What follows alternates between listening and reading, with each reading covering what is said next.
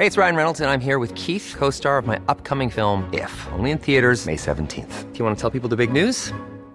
All right, I'll do. Sign up now and you'll get unlimited for $15 a month in six months of Paramount Plus Essential Plan on us. Mintmobile.com slash switch. Upfront payment of $45 equivalent to $15 per month. Unlimited over 40 gigabytes per month. Face lower speeds. Videos at 480p. Active Mint customers by 531.24 get six months of Paramount Plus Essential Plan. Auto renews after six months. Offer ends May 31st, 2024. Separate Paramount Plus registration required. Terms and conditions apply if rated PG. Heraldo Podcast. Un lugar para tus oídos. Noticias del Heraldo de México.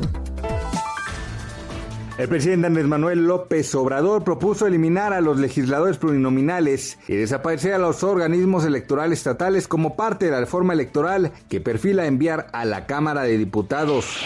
El presidente indicó que el 75% de los homicidios en México están vinculados con el narcotráfico a causa de esto. Informó que hay un equipo analizando la posibilidad de permitir el uso de drogas no destructivas con efectos leves, como en el caso de la marihuana.